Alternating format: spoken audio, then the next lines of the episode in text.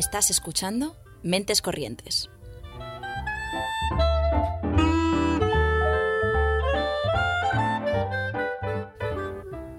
Puedes escucharnos los lunes a las seis y media en Ágora Sol Radio y los miércoles a las 3 en Radio Almaina de Granada, en el 88.5 FM o en su web.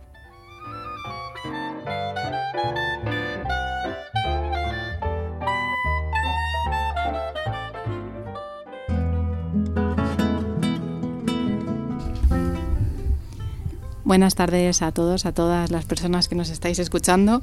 Hoy tenemos un lunes de anécdota, que hacía mucho que no teníamos uno de estos, ¿no, Ana? ¿Ah, sí? ¿Cuál? La que te ha ocurrido a ti.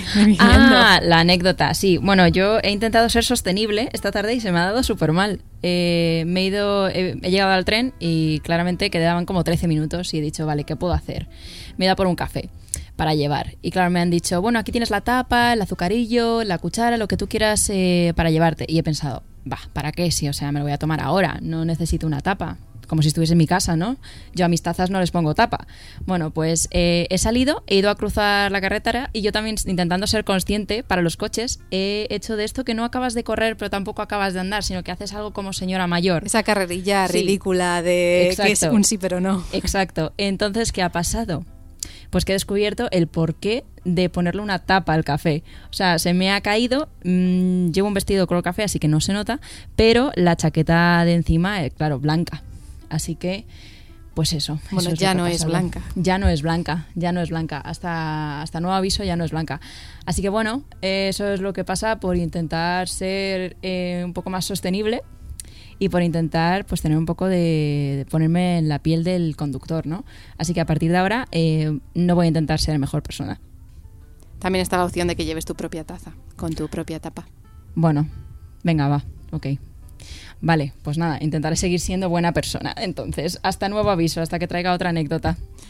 Pues arrancamos así, eh, un lunes de los nuestros que ya echábamos en falta y también tenemos una, una pequeña presentación de, de, alguien muy especial que ha querido formar hoy parte del programa, aunque sea un poquito en la distancia, así que os dejamos con ella.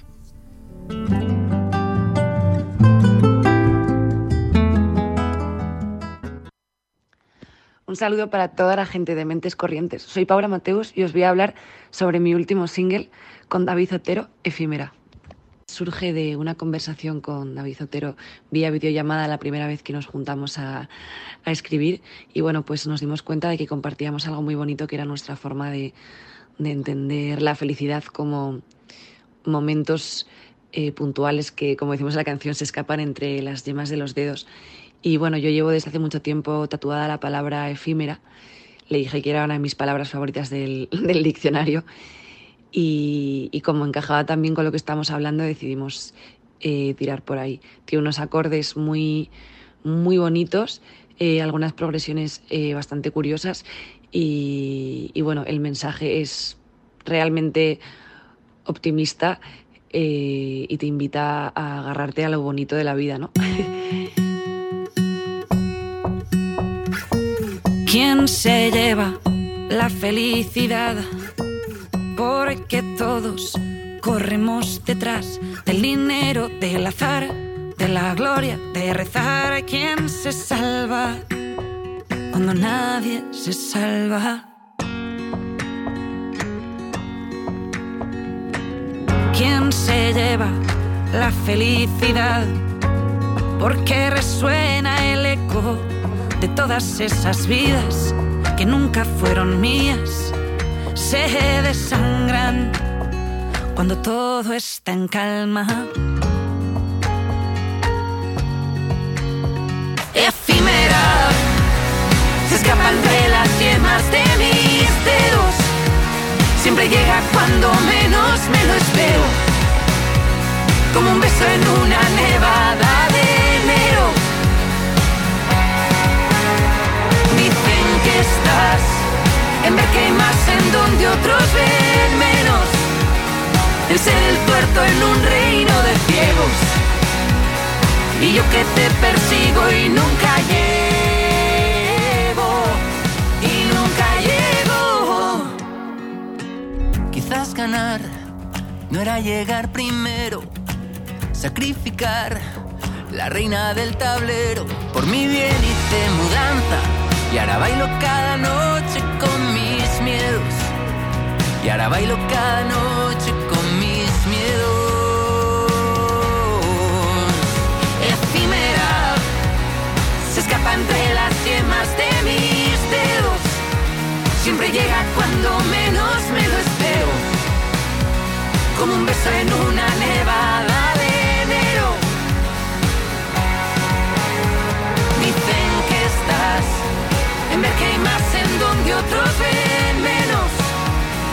ser el tuerto en un reino de ciegos. Y yo que te persigo y nunca llego.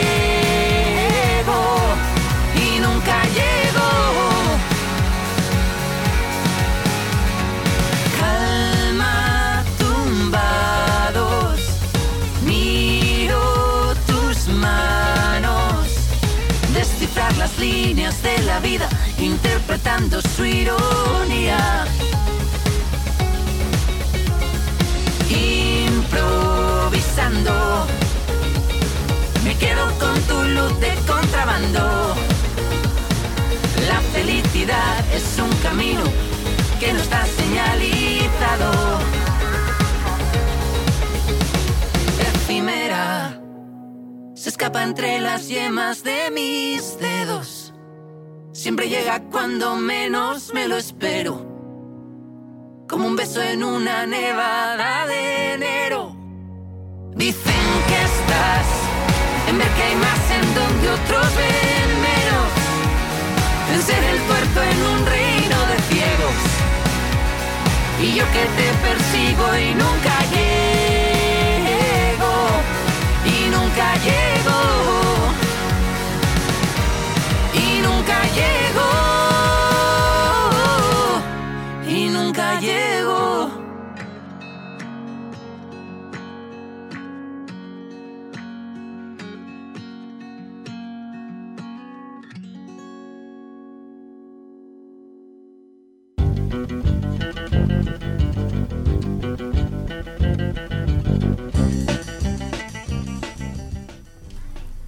Pues ahora sí, ahí estaba Paula Mateus y David Otero con su nuevo tema Efímera.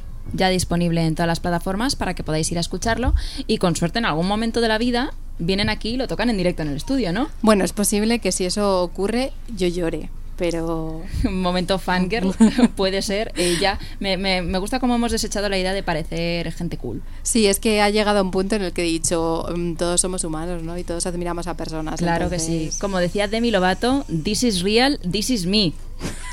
o sea, eh, tal cual. Que no falte una buena referencia de las nuestras, Ana. De, De las, que- de las cuales nos sentimos también muy orgullosos. Sí, también, también, también. O sea, al final son lecciones de vida. Lo que enseñaba Disney en los 90, ahora no. Ahora Disney lo que enseña son lecciones de no vida. Pero en su momento. En su momento hacía otras cosas. Así que nada, eh, os dejamos con este temazo que hemos escuchado y nos estamos aquí deseando presentar a, a otra maravillosa mujer que ha venido hoy a acompañarnos, que es Águeda Ortega, una artista multidisciplinar, diseñadora e investigadora de Recuerda, arte que hace visible lo invisible. Buenas tardes, Águeda. Hola, buenas tardes, Esther. Buenas tardes, Ana. Nos hace mucha ilusión que, que vengas y de hecho cuando mm, estuvimos preparando pues esto todo el día de hoy, la entrevista y demás, eh, era como, a ver, ¿dónde nos, con- ¿en qué nos centramos? Haces un millón de cosas. Eh, la primera pregunta es, ¿tus días también tienen 24 horas? Ah, sí, bueno, sí, en el mundo real todos tenemos 24 horas.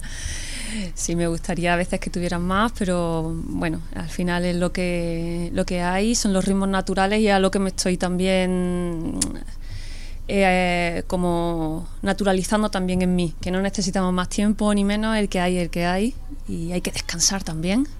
Uf, bueno, pues entonces igual podemos aprender un par de cosas, ¿eh? Hoy también. Importante reivindicación, sí, sí, sí. sí, total. Remontándonos un poco a, tus inicios, más inicios, eh, desde que eras pequeña has sido autodidacta y te has dedicado a distintos ámbitos artísticos, como hemos comentado, como son la pintura, el ballet. ¿Cómo se iniciaron las inquietudes artísticas en, en tu yo pequeñita?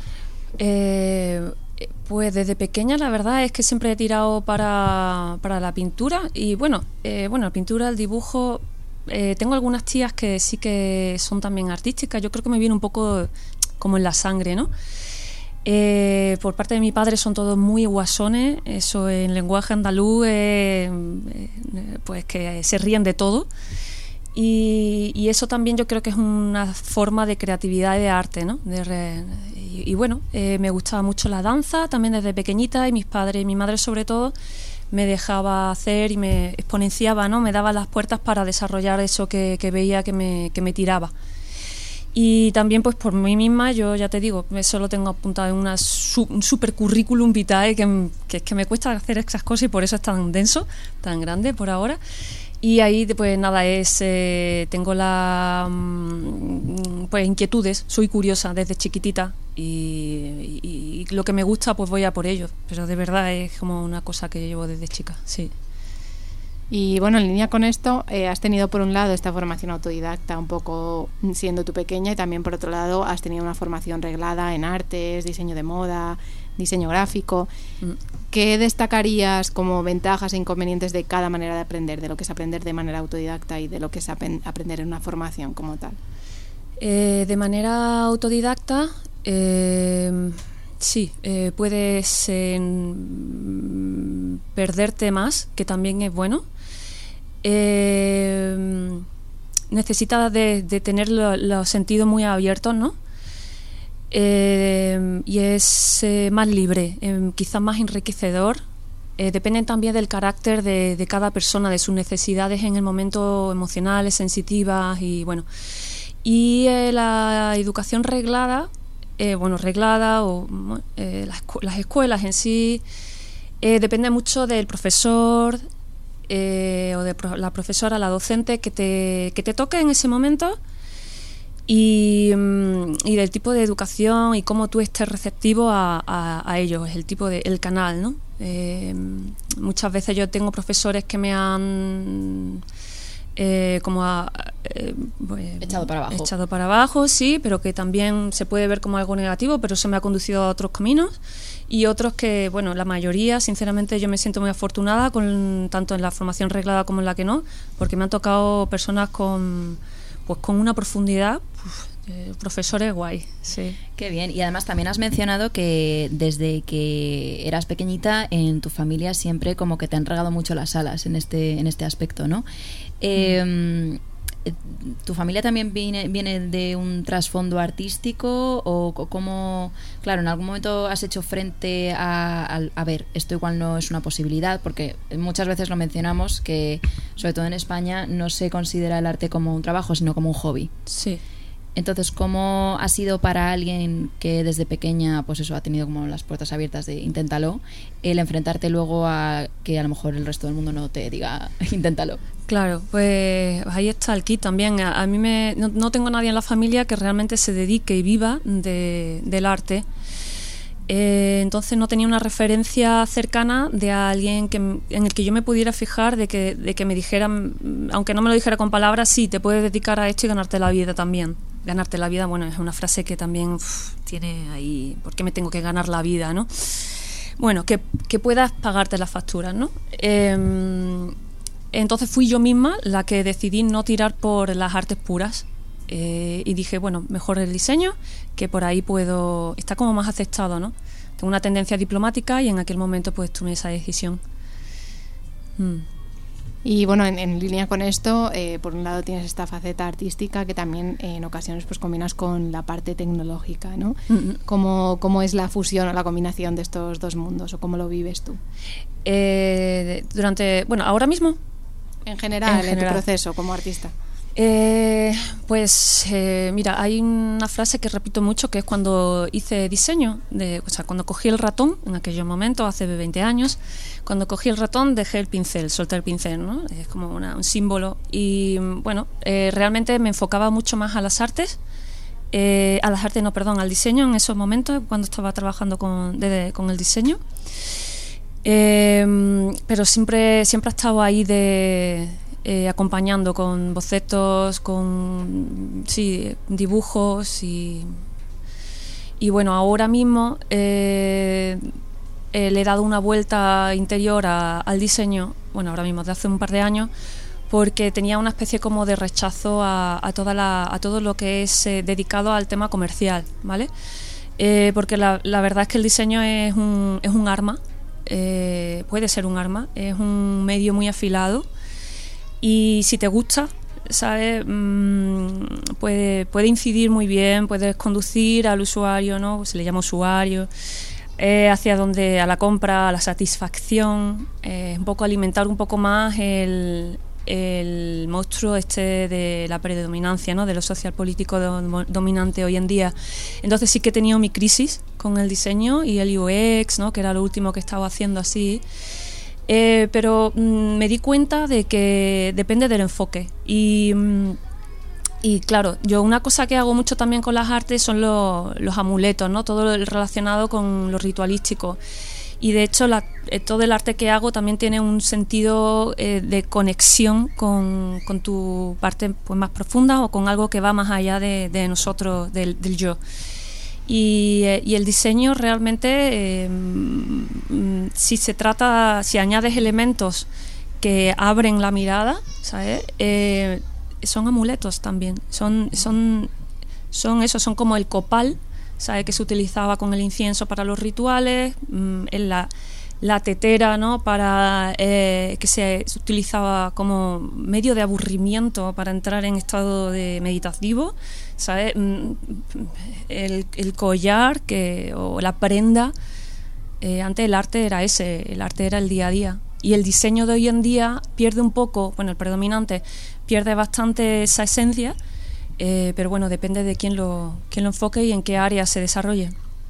Sí, me llama la atención precisamente porque parece que es como mucho más fácil cuando hay algo tangible, ¿no? Un objeto o parte de un ritual, de algo que, que puedes tocar o ver de una manera como más real, que cuando se mete esta capa a lo mejor tecnológica ya, ya pierde un poco ese matiz, ¿no? Y me sorprende que, que, menciones el hecho de que aunque sea más difícil siga existiendo esa posibilidad, ¿no? De... Sí, sí, sí. También eh, un poco de positivista Pero creo que sí, creo que sí, si no, no estaría en este camino. Mm. Claro, tú, ahora mismo eh, tienes bastante flexibilidad, ¿no? A la hora de, crear o intentar meter un poco más de ti y de lo que tú crees y de, pues eso, tu ética, etcétera. Em, por esto mismo que dices, ¿no? O sea, no estás tan atada a ciertas líneas que te marquen o te, pues eso, te limiten. Sí, eh, por ejemplo, dos encargos que he tenido recientemente, que mm, eh, eh, tengo la fortuna, que son amigas y ellas me dicen, Águeda, lo que tú quieras, yo les pido alguna referencia y a lo mejor me dan un color y un objeto que ellas han visto a lo mejor es para un proceso mío y, ya. Entonces yo a partir de ahí entro en en una conexión con los sueños, digamos, o con lo intuitivo, más que nada, y, voy desarrollando a partir de ahí.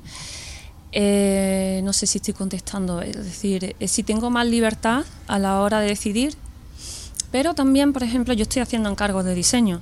Es decir, a mí me dicen, hazme un mapa y me encanta hacer mapas también. Eh, y eso es algo muy concreto, muy definido y Tienes la posibilidad de ese equilibrio, ¿no? Entre distintos tipos de, de formas de trabajar, ¿no? Y un poco yo creo que definen esa multidisciplina que tienes, ¿no? De, de, poder abarcar un poquito todo. También dentro del diseño, porque claro, tú si empezaste hace 20 años, eh, el diseño de hace 20 años y la tecnología de hace 20 años, eh, todo esto está yendo súper deprisa, ¿no? Entonces no tiene nada que ver. Mm. También supongo que, que has tenido que seguir formándote, o sea, no es de, estas, de estos trabajos en los que te formas y ya tiras sino que viene más gente, hay, más competencia, eh, tienes que aprender mil programas más. Entonces, todo, esto es algo que entiendo forma parte de tu día a día aún. Eh, sí y no. Eh, además, añado el tema del DNI. Los años van pasando, no, una para el mercado se hace vieja o algo así. me estoy empezando a dar cuenta de eso. Bueno, el, em, ¿Eso lo notas, por ejemplo, en, en tu área? La edad. La edad. Eh, lo, he notado en el diseño. En el diseño, sí. Pero no, eh, eh, porque me dio por echar un currículum en un sitio hace poco, porque sentí esa intuición. Y, y cuando lo mandé, me di cuenta de, de la edad que tenía. digo, och, creo que no. pero bueno, es irrelevante. Madre mía. Bueno, no, irrelevante no, porque seguro que nos va a pasar a todas eh, en algún momento. En algún momento y al final es como para pararse a pensarlo, ¿no? Bueno, ¿qué importa más, la edad o lo que he hecho, no? Sí, sí, sí, sí. Ah, y volviendo a lo que, lo que mencionaba, si el, mm, el tema del, del diseño, de los límites. De, de, las herramientas. ¿no? De, de, una vez ya dentro del sector cómo vas evolucionando tú claro. con ello. Eh, hay una está la mirada no eh, la madurez que te da estar en contacto con el diseño con diferentes áreas. Por ejemplo en mi caso no es que yo haya tocado todo en el diseño ni mucho menos porque es inabarcable tampoco ser pero el, sí que he tocado el branding la editorial el corporativo y, y claro eso es por inquietud eh, propia, me, me, flipa el tema de la psicología del diseño y cómo piensa el ser humano. Entonces, eso va madurando, realmente es algo que es tuyo, eh, no es una herramienta externa, un software, sino que es tuyo y tú, eh, depende de tu inquietudes, pues va, depende de tus lecturas, bla, bla, bla, pues evolucionas o no. Y en el software, pues sí, pero mm, también, pues si te gusta, lo aprendes. Si no, mm, vas a ser, bueno, pues te quedas donde estás. Al final depende de cada persona como profesional lo que quieras progresar o, o donde te quieras estancar, ¿no? Sí. Claro. Lo que has dicho también del target y la edad de todo eso, porque al final un trabajo tan creativo que tiene que ver con conectar con gente, al final, ¿no? Porque si no conectas con tu target, al final eh, no vas a hacer dinero y eso a un sistema capitalista no le gusta. Entonces, eh, también, no sé, eh, lo, lo, normal, ¿no? Según entiendo yo, sería a lo mejor tener a gente de todas las edades, de todos los rangos, porque tu forma de ver el mundo no va a ser la misma que, pues, a lo mejor una niña ahora mismo de 15 años. Son, entonces también se podría ajustar, ¿no? Que haya también un límite en, en la edad o una fecha de caducidad parece hasta contraproducente en algo que hace referencia a conectar con un público. Totalmente. Mira, ahora mismo estoy leyendo un libro que se llama La, la vida no es una biografía de Pascal Quignard que va relacionada con las lecturas de, que proponen en eh, la formación de Butosofía que estoy haciendo ahora. ¿no? Es la segunda vez que me estoy leyendo este libro. La vida no es una biografía. Es decir, eh, bueno, ya hay otra, voy a dar otra de una mujer que se llama Victoria Cirloch, que ella es una estudiosa, una investigadora de la, de la mística de la Edad Media, pero tal y como los pone es de un modo transversal. Es decir, lo mismo que ocurre en la Edad Media, esa, esa mirada mística aparece también hoy en día o en la prehistoria, eh, pero con eh, diferentes esencias. Entonces, eh, vinculado con lo que estás exponiendo ¿no? y resaltando, no importa la edad, es eh, la esencia eh, a, través de la cual se expresa la vida, el mundo. Eso es lo que aporta. Y, bueno, es verdad que mm, las empresas todavía necesitan bastante sus patrones mentales para entender eso. Las empresas, bueno, las personas que manejan las empresas o las entidades que las llevan. Hmm. Creo que por lo que estás comentando hay una parte que tiene relevancia en tu perfil, tanto entiendo que tanto personal como profesional, que es el tema de la espiritualidad y que por lo que hemos visto también es algo que cultivas, que te has formado en yoga, en reiki, en meditación. ¿Crees que esto complementa de alguna manera determinante tu trabajo como artista? Totalmente. Hmm. Eh, todo esto empezó por una crisis eh, de trabajo en la que me autoexplotaba y encontré el yoga como un medio de, mm, de escucharme a mí misma. Y tuve la fortuna de, caer con una persona que estaba en mi pueblo que se llama Cristina Funes, es una gran profe de yoga, y allí con ella aprendí a respirar. Que se dice rápido, pero en realidad no todo el mundo sabe, ¿no? Respirar, sí, exacto. Yo tenía, iba con un cuadro de colon irritable eh, yo no creo en las enfermedades degenerativas, se, pueden ser degenerativas, pero eh, y, con este trabajo de la respiración y un cambio de vida, obvio, cambio de empresa, eh, fui cambiando también mi mirada, ¿no? El yoga, el reiki, no, yo no sabía si me iba a dedicar al reiki o no, pero el reiki, desde que hago reiki, nunca tengo las manos frías es, como que activé el canal que se le llama, ¿no? De pericardio, corazón, manos. Eso me hace, pues, mm, además de no pasar frío en invierno en las manos, no, hombre, alguna vez tengo frío, pero es muy raro. Pues tener, pues, eso, las manos vivas, Y eso en, las artes plásticas para mí creo que es interesante. Eh, ¿Y qué más cosillas? Sí, hice por ahí a lo de la terapia de flores evolutiva con eh, Luis, em, que no tiene nada que ver con las terapias de flores normales, es una, una visión también como holística.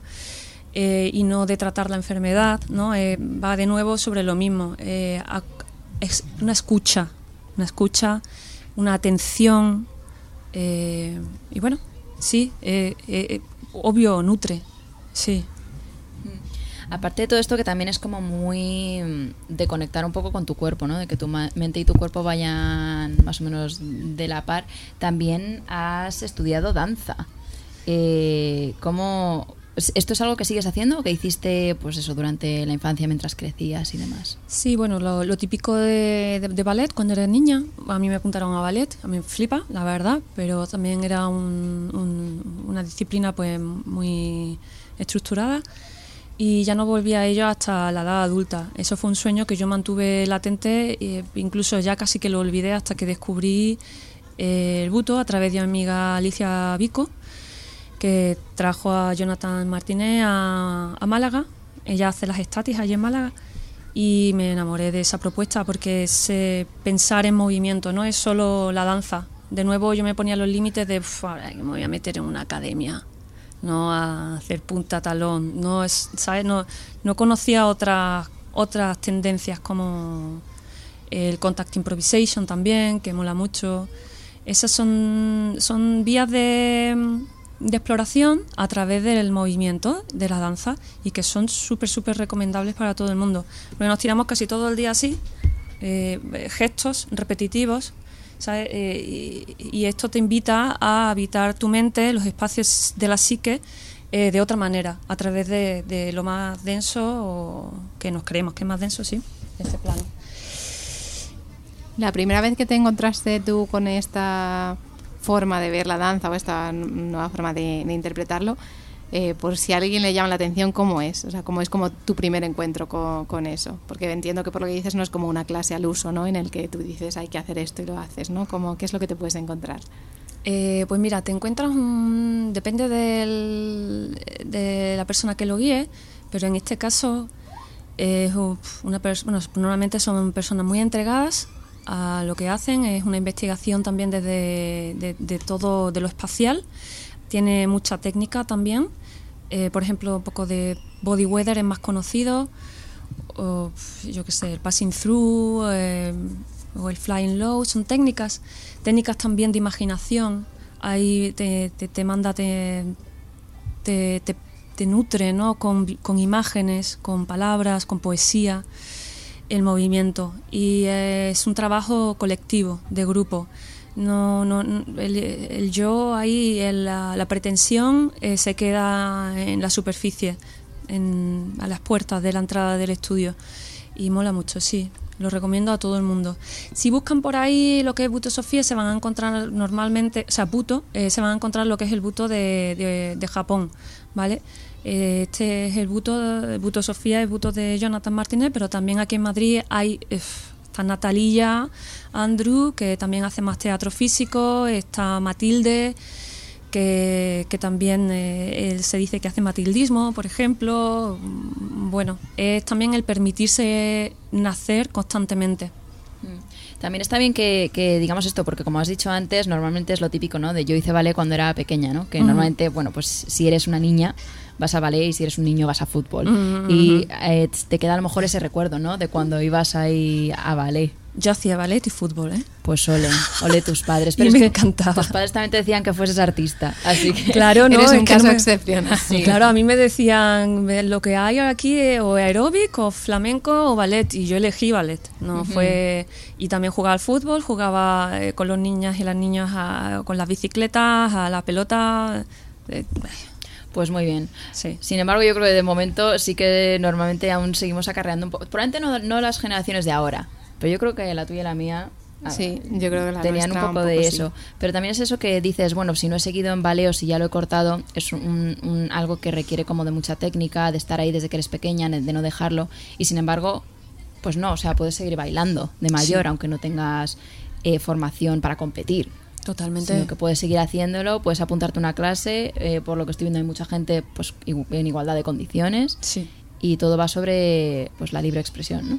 Sí, y de hecho, eh, si lo miramos mm, desde otro punto de vista, estamos bailando todo el rato. ¿Qué tipo de danza estamos haciendo, no? Entonces, podemos bailar eh, postrados en una cama. Podemos bailar muy chiquitito mientras que estamos o sea, aquí charlando con nuestro esternón, haciendo ochos. Em, eh, es infinito. Esto, eh, la danza existe, el, mundo baila, el universo es una danza, ¿no? Teniendo en cuenta esto que dices, eh, ¿crees que todo el mundo puede bailar? ¿no? Porque está la, la típica frase, yo me considero defensora de ello, de yo no sé bailar, ¿no? Y de ir a un sitio y es como, no, yo soy un palo que me quedo en una esquina aislada del mundo exterior, ¿no? ¿Qué visión tienes tú de, de esta perspectiva? Eh, pues durante muchos años yo era una militante de la gente que decía eso. Y ya yo decía, pero imposible que no sepa bailar, o sea, es imposible. Y además yo antes bailaba en discotecas y eso, como cualquier persona, pero bailaba, bailaba. Y me decían, baila, amigo. Y, no, yo no sé bailar. ¿Cómo que no sabes bailar? A ver. ¿Quién no sabe mover los dedos de las manos, el codo? Lo que tenemos es miedo al ridículo, miedo a- eh, al juicio. ¿Vale? Pero bailar, sabe bailar todo el mundo. Pero sí, un día ya decidí de dejar la militancia, en todos los sentidos, menos en el artístico, y, y dije, bueno, quien no quiera bailar o creerse que no bailará, eh, allá él. O sea, Es su propio proceso, ¿no? Sí, Bueno, pues no he dicho eso, yo tengo que decir que hace unas semanas le hice una proposición a Esther, una proposición a mi juicio bastante decente, de, oye, ¿y si en el especial de Navidad bailamos? Y me dijo que no. Eh, voy a ver, voy a- Esther, ¿qué te parece si en el especial de Navidad bailamos? Eh, eh, continuaremos esta conversación en privado. Oye, no ha sido un no. No ha sido un no, así que yo lo veo bien. Muchas gracias, Agra. Gracias. Necesitamos esto. Sí. También, eh, siguiendo con todas estas disciplinas artísticas que, que has tocado, eh, también has tenido como formación y has trabajado con la cerámica, eh, has llevado a cabo tres exposiciones, también has sido docente. ¿Cómo es tu forma de, de transmitir los conocimientos cuando eres tú como la figura de, de referencia? Eh, me da bastante respeto eso, eh, y no me gusta la palabra respeto. Hmm. es decir, ah, yo me lo tomo desde un trabajo en colectivo también. O sea, yo me pongo a disposición, sé que se me elige por algún motivo o yo tengo interés en estar ahí en, ese rol y me hago responsable de ello. Eh, pero me gusta ponerme en el lado de la escucha y a mí me nutre muchísimo eh, la- las personas con las que me eh, con las, a, a las que doy las clases. Hay personas que se entregan mucho más y los viajes son mucho más profundos, otras personas que se quedan más en la superficie, pero está perfecto también, porque bueno, son diferentes ritmos y a mí me hace también verme como reflejo, ¿sabes? Son, es, es- mutua la enseñanza, aunque tenga un rol de... Y es atrevido para mí también, ¿no? Eh, ponerme ahí y decir, bueno, a ver, me hago dosieres también, so- eh, eh, me encanta ¿no? nutrir con, con lo- todo lo que llevo dentro a- en esas propuestas y quien quiera aprovecharlas las aprovecha, quien no, no es obligatorio. Es una cosa de hasta donde quiera llegar. Mm. Entiendo que cuando trabajas con personas al final eh, no es algo a lo que te puedas acostumbrar, ¿no? Al final tú en tu propio trabajo, si tú solo haces para ti, tú sabes cuáles son como eh, tus zonas seguras o tus límites, pero cuando trabajas con alguien a la hora de formar a esa persona no sabes, pues como comentabas, ¿no? Con qué te vas a encontrar, hasta dónde va a ir esa persona, hasta dónde va a estar dispuesta a, a llegar, ¿no? Y entiendo que en ese sentido cada, cada día es un mundo nuevo, ¿no? Una oportunidad nueva. Sí, incluso, sí, cada día el espacio donde nos encontramos y el grupo en sí. Eh, mm, no es lo mismo que estemos ahora mismo las tres a que de repente entre en juego otra persona, la química, pues eso lo sabemos, ¿no? Es diferente y surgen conversaciones diferentes. Sí. Mm, Y no es cuestión de sentirse mejor o peor docente o mejor o peor alumno o, o amigo en la conversación, sino, bueno, estás ahí. a- mientras más apertura, yo creo que más riqueza, eso sí. Mm. Y bueno, eh, la escritura por otro lado, también está bastante presente pues en tu vida, ¿no? Y a partir de 2017 cobra, empieza a cobrar más importancia. Eh, porque fue a partir de 2017 cuando empezó todo este proceso así más en serio. Sí, eh, tengo que poner fechas, ¿vale? Porque hay que poner fechas. Pero siempre hay una, una especie de, como de vagancia en dónde empieza y dónde acaban las cosas. Nunca uno sabe, ¿no? Eh, pero sí que es verdad que con los trabajos, he estado estudiando con Francisco, Villa, Francisco Villalobos Santos eh, como, no sé si cuatro, cinco, cuatro años creo, bueno, sigo en contacto con él y para mí es una persona súper importante y relevante en este proceso, además de eh, cambio de mirada y escritura, además, y de la performance. Bueno, con él han nacido muchas cosas Mm, y, bueno, eh, empecé a utilizar la escritura de repente como un medio para ver, igual que hacía antes con la pintura o, bueno, o con la danza eh, o, con la, o con el barro. Eh, y de repente me viene un, una, un deseo, una imagen, como quiera llamarlo, de que la necesidad de hacer un libro. Bueno, no es una necesidad realmente, es como la imagen quiero hacer un libro y, y lo veo como es. Y, es a partir de ahí cuando empiezo a darle forma de poesía a esos escritos. Los escritos eran como, se pueden ver como algo filosófico, como una poesía vital, como algo, reflexiones que riman, porque bueno, al final cuando entras en, en ese ritmo de estar ¿no? con, en consonancia o con algo, te salen rimas. Eh, pero fue a partir del sueño ese del libro que empecé a, a escribir poesía libre, pero poesía. Sí. ¿Y, qué, acogida tuvo? ¿Cómo, ¿Cómo, te sentiste después de decir, venga, va, lo he hecho? el que el, eh, el sacarlo fuera. Ah, compartirlo. Eh, eh, ah, es que a mí no me importa que guste o no guste. Es una cosa que también, eso sí que es verdad que cada vez que me dicen, me gusta mucho esta poesía o no me gusta nada esta poesía, o mejor que hables de esta, que, es, no, no me importa. Em, pero sí que es verdad que se está generando un colectivo muy bonito, por ejemplo, en mi pueblo, eh, de poetas, y ahí compartimos nuestros escritos y nos nutrimos los unos a los otros. Eh, y parece ser que mi poesía también, mis escritos también nutren.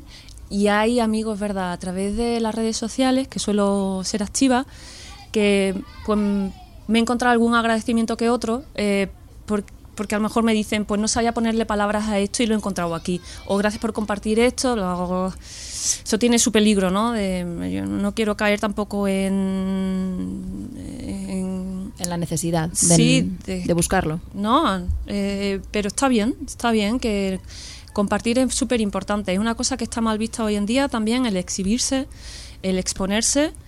Eh, y mm, creo que es necesario quitar ese tapón de piedra que hay en el corazón para mm, y compartir lo, lo, real con, con, nuestros colegas. Es una especie de desnudo. Bueno, de hecho, eh, tenemos, para quien esté escuchando ahora y se quiera quedar hasta el final del programa, hemos nosotros siempre cerramos el programa con algún texto de despedida o que nos mandan los oyentes o, bueno, que quien quiera quiera compartir. Y tenemos uno de, tus poemas para, para, cerrar, así que estad atentos al final del programa que si tenéis ganas de escuchar algo de lo que, de lo que ha escrito Agueda, pues lo, lo compartiremos al final. Y, mm, o sea, ¿cuáles son tus planes para los próximos meses? Después de todo esto que hemos hablado, que hemos tocado un poquito de todo lo que haces, eh, eh, ¿cuáles son tus, tus planes? ¿Hacia dónde vas? Eh, vale. ahora mismo estoy en un momento, siendo honesta, alquímicamente se le llama de putrefacción. perfecto. Es como una especie de abismo, eh, certidumbre. Me quiero venir a Madrid, pero quedarme en Manilva. Eh, sí. Eh, hacia dónde quiero dirigir mi vida. Como mi visión, por ejemplo, sí, eso sí te lo puedo decir concreto, es una nave creativa. Es la, estar en un espacio en el que pueda desarrollar tanto yo como otra gente su, sus inquietudes artísticas. y bueno, eh, Madrid me parece un sitio perfecto para seguir danzando y investigar eh, más todavía ahí. Eh, pero también me parece muy bella la Alpujarra y, Málaga. O sea, ya veremos. También estoy con mi pareja, que tenemos que ponernos de acuerdo. Tengo dos perritos, uno mediano, uno grande, que son familia y tienen sus necesidades. Entonces, Sí, donde vaya llevando la vida. Eh, sí, sí, sí. Tengo el foco ese en la nave, ¿sabes? Y eso es lo que me va. Recuerda arte que hace visible lo invisible, es lo que me va guiando los pasos, pero también, pues, las cosas más tangibles y reales como la, el novio y, los perritos. Y, perritos, y la gente que quiera eh, seguirte, encontrarte en redes, ver el trabajo que haces, un poco acercarse un poco más a, tu perfil, mm. ¿dónde lo puede hacer? Ahora mismo es en Instagram eh, con mi nombre es Águeda barra baja OM y también estoy por Facebook.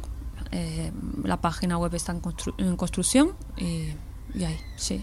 Vale, de todas maneras lo pondremos todo en el blog y aprovechando que estás aquí y que sí que tocas este tema, queríamos eh, dedicar como los 10 minutillos del programa a hablar un poco de improvisación mm. y de la importancia o la no importancia de la improvisación. Así que en un segundo volvemos.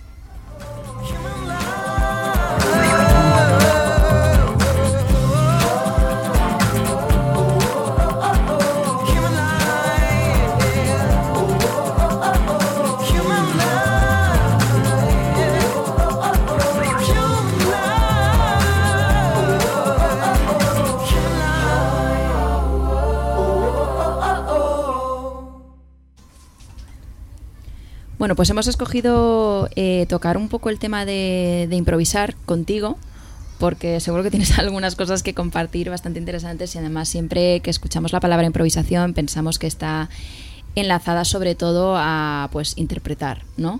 Así eres actor, así bailas, pero tampoco se ve la improvisación como, como ligada a, por ejemplo, un trabajo de oficina. ¿No? Mm. Que la improvisación es como más artística, el trabajo de oficina es más concreto, más tangible, más racional. Sin embargo, ¿hasta qué punto es esto cierto, ¿no? ¿Hasta qué punto eh, es necesario aprender a improvisar en todos los ámbitos de tu vida, seas o no artista? Entonces esa es como la pregunta que, que, queríamos hablar ahora mismo. Si realmente a alguien que tiene un trabajo de oficina le sirve de algo improvisar o no, saber hacerlo o no. Yo creo que el tema de la improvisación es algo como muy eh, intrínseco al ser humano, ¿no? Que siempre te vas a ver en situaciones en las que no tienes nada preparado, ¿no? otra cosa es la habilidad que tengas para improvisar, pero creo que en cualquier circunstancia, sea profesional, sea personal, em, sea artística, sea de lo que sea, sí o sí todo el mundo se va a tener que ver en esa situación, ¿no? Y yo creo que ahí lo más destacable es cómo se aprende a improvisar, ¿no? Precisamente improvisar claro. es algo tan que no se prepara, ¿no? Como, o, si hay cosas como, por ejemplo, eh, la danza o el teatro improvisado que puedan ayudar a luego cómo gestionas tus situaciones en, en otros ámbitos. No sé, tú, Agueda, con, con, tu experiencia en lo artístico en este punto, ¿cómo, cómo ves ese enfoque? Eh, sí, yo lo que veo es que sí, que se puede improvisar, se puede, ¿no? Se, debería de ser una, una parte fundamental también de, de la vida de cada persona. Eh, porque creo que la, improvisación tiene más que ver con la intuición y con la parte mm, eh, creativa ¿no? de, eh, del no saber y de ir hacia algo que no controlas. Está, en los trabajos de, de, oficina normalmente se fomenta pues lo concreto, los datos concretos también, ¿no? pero si te fijas en, en, en muchas profesionales de tanto de la ciencia, de la medicina, da igual, la profesión, barrenderos, eh, cocineros, eh, bailarines, eh, todos necesitan de técnica y de improvisación. ¿Cómo se aprende a improvisar? Pues bueno, quitándote un poco el miedo al juicio y, sinceramente yo creo que mucho de, escuchar la intuición, sinceramente. También sí, en el trabajo de diseño se, es necesario, sí. También hay algo de contraste, ¿no? En, que, en que se diga, bueno, si lo piensas, realmente eh, la improvisación, el hecho de que tú mejores o no, parte de la preparación, que puede parecer una pues algo contrario, ¿no? Pero en realidad, eh, si tú sales a lo mejor de la zona de confort o te preparas lo suficiente como para cuando llegue el momento de improvisar, caes un poco sobremullido, ¿no? Ya, ya, ya tienes trabajo hecho, ya has pasado, te has puesto en situaciones, ¿no? Y poco a poco puedes ir también eh, mejorando en lo que se refiere a improvisar o improvisar sobre algo que ya has preparado anteriormente. Pero yo creo que eso quizá va un poco en la línea de lo que comentaba Agueda de que, de, de que pierdas ese miedo, ¿no? O sea, no tanto por lo que hayas practicado en cuando has estado haciendo mm, teatro improvisado o música improvisada, sino más por, por haber estado quitando ¿no? esas capas de bloqueos, miedos, vergüenzas, que entonces cuando te encuentres en otra, en otra situación, sea similar o no a esas que has vivido, ya tienes ese trabajo hecho. Sí, eh, te- te- tiene que ver mucho también con, eh, sobre todo en la, la danza se ve mucho o en el teatro, eh, se tiende, aunque se, se le llame improvisación, hay una tendencia a querer hacerlo bien. ¿Qué significa eso también, no? Eh, o querer mostrar algo en concreto, pero cuando estás im- improvisando debería de ese yo desaparecer. Eh, y es, un trabajo real de, de deshacer, mm, más que hacer, de no hacer, de entregarte. Eh, de estar presente, ¿no? De conectar con lo que estás haciendo, porque yo también me estoy yendo un poco, estoy pensando en la gente, pues a lo mejor que no está tan relacionada con un ámbito más artístico, ¿no? Incluso si estás, si tienes que hacer una presentación PowerPoint. eh, sí, Ahí también, pues ahora mismo, por ejemplo, también con el trabajo online, al final estás delante de una cámara y eso también es similar, ¿no? No te hace falta irte a bailar a una clase de improvisación dentro de un teatro, sino que dentro de tu mismo trabajo, de tu misma charla, de tu mismo, no sé, pues la típica de reunión de los lunes a primera hora. Mm, Que si a lo mejor te toca a ti hacerla y sabes que estás pues delante de 30 personas. totalmente. Bueno, a mí me ha ¿Qué tocado hacer ahí? eso. Ah, también, sí. Dar charlas, además, días completos de grupos de marketing, grupos de tecnológicos desarrolladores, grupos de eh, productos y así, pim pim, para presentar, ¿no? El, la- el- sí, el nuevo diseño. Y claro, ¿qué haces? Eh, no puedes ser un robot. Y si lo eres, terminas agotado y odiándote.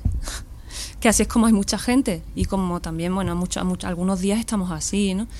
Porque repetimos, repetimos, repetimos. Eso es, es, es asfixiante. Entonces la improvisación ahí es eso, es la intuición. Es decir, estás ahí delante de muchas personas, ¿qué haces? Bueno, ahí, hay- es verdad que hay una tensión, ¿no? Ahí hay unas miradas. eh, a mí lo que me gusta hacer, o tiendo a eso, es eh, imito un poco la postura de los demás. Eh, normalmente la gente que va a ver eh, tienen la espalda apoyada sobre la pared o sobre el asiento en una posición de apuntar con el dedo y de juicio. ¿no? Entonces, cuando uno empieza una presentación, ayuda mucho el sentarte como ellos, eh, decirle racionalmente estamos aquí para hablar de esto, esto y esto, eh, y luego pues eh, con, sus con sus gestos que son eh, a los que están acostumbrados, te levantas la espalda ¿no? Y haces que invitas con tu propia imagen, con tu propio cuerpo, con el lenguaje del cuerpo, a que se levanten. Y desde ahí vas, eh, eh, ¿cómo se le dice? Haciendo más acuosos los movimientos y las palabras. Empiezas con un lenguaje parecido al, de ellos, bueno, al de ellos, al que domina en la, al que predomina en la sala, en el espacio en el que estemos. Es como una especie de resonancia, ¿vale? Sí, pero si lo que pretendemos también es estar ah, eh, relajados en, y estar distendidos y poder entrar en un estado en el que las cosas, la creatividad surja, ¿vale? Y tengamos esa mente abierta a improvisar, pues un camino, un camino interesante. Hmm. Mm. ¿Creéis que hemos perdido un poco la habilidad, o sea, la intuición, que ya no le hacemos caso como a lo mejor pues hacían nuestros antepasados? Yo creo que desde luego sí. Y no sé si tenga que ver o no, pero creo que también eh, el hecho de automatizar todo tanto con toda la digitalización y demás, estaba pensando cuando Agueda lo estaba comentando, ¿no? Que cómo haces eso cuando, por ejemplo, ahora han cambiado, ha cambiado mucho la situación y con lo que te encuentras no es con una sala llena de gente, es con un montón de individuos, cada uno en su sala, ¿no? Si estás haciendo una presentación online en la que a lo mejor mucha gente no tiene la, cámara puesta o si hay muchas personas no llegas a verles a todos, pues porque mm, la aplicación que sea te muestra X número de personas, ¿no? Cómo naturalizar ese tipo de cosas, ¿no? Entonces, eh, yo creo que también lo de la intuición, pues con todo este tipo de cosas o el hecho de mandar un mensaje, que a lo mejor mandas un mensaje rápidamente por teléfono y si tú esto en otra situación, en otros tiempos, es, esperas a tener una conversación con esa persona, a lo mejor conectas más con lo que realmente sientes o con lo que realmente quieres decir, pero ahora no porque caes en la inmediatez y yo creo que esa inmediatez mata mucho la intuición. Mm, sí, eso me ha, me ha venido a la mente la, diosa de la velocidad. Podría ser el dios de la velocidad también.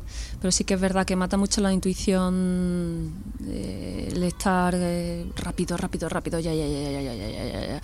Como te, te sostiene en la superficie de las cosas, sí.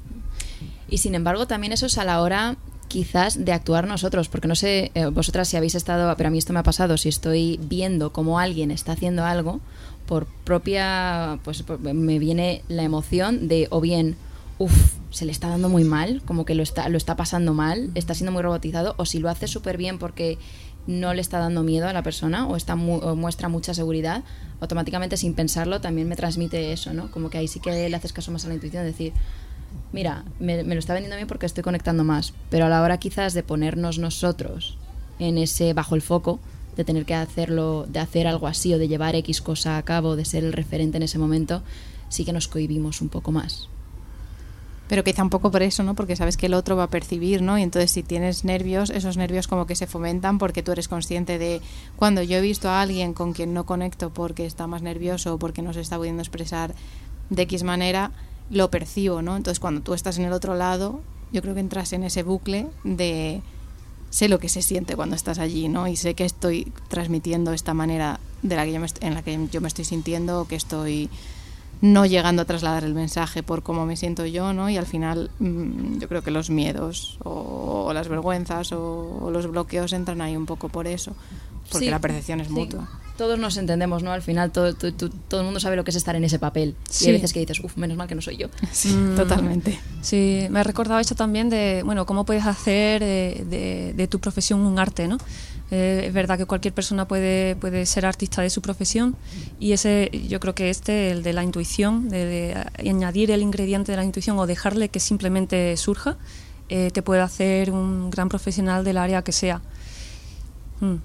Yo creo que un ejemplo que esto lo he hablado con varias personas personas hace poco es eh, cómo el GPS ha matado también la intuición, porque hay muchas veces que tú vas por un camino y que tú dices, yo creo que por aquí tardo menos, o a mí me suena que se va por aquí, y sin embargo dices, ostras, es que eh, señor eh, Google Maps o señor GPS eh, tiene la veracidad absoluta y te dejas guiar por lo que te dicen, y luego dices, ves, es que no era por aquí, ¿no? Pero tendemos como allá como tener más confianza en lo externo y no en lo que nosotros creemos, ¿no? Y de nuevo voy a, a lo de antes de las tecnologías, ¿no? Cuando, cuanto más metemos esas capas y más dependencia generamos de ellas, menos nos escuchamos a nosotros mismos y menos confiamos en nosotros mismos.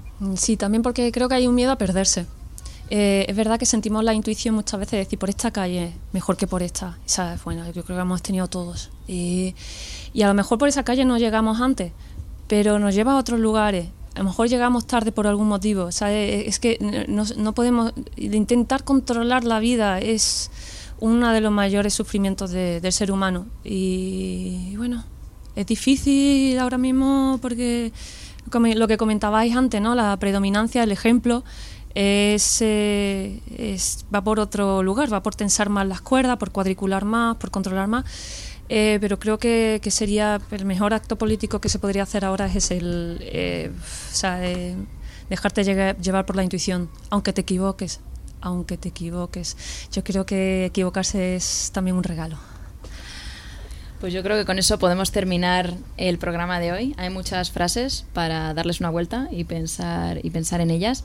Eh, muchísimas gracias, Agueda, por haber venido y haber compartido este ratillo con nosotras. A este vosotras, Ana y Esther, muchas gracias. Te seguiremos allá donde decidas ir en tu nave. Eh, lo veremos en tus redes sociales y para todos aquellos eh, que queráis hacerlo también, pues ya estáis tardando. Eh, si no sabes muy bien a dónde ir, meteos en Corrientemente y ahí tenéis también todos los enlaces a Agueda. Y a los últimos que queden por aquí, eh, no nos vayáis todavía, que como os hemos prometido vamos a, a cerrar con un poema de Agueda.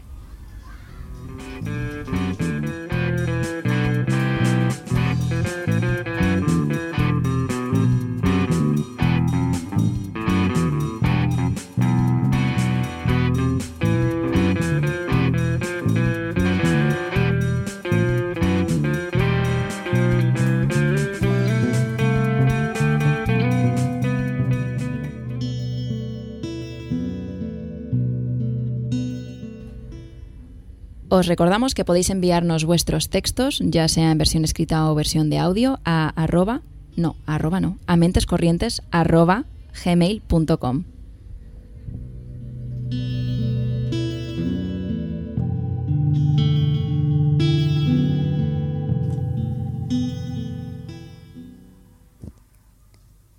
No dejaba de soñar siendo una amapola a pie de playa, siendo una estrella, sol brillante, espirales danzadas. Siendo humana cada mañana recogía las distancias, y al cobijo de los párpados cerrados vemos al alma encender el fuego en las entrañas.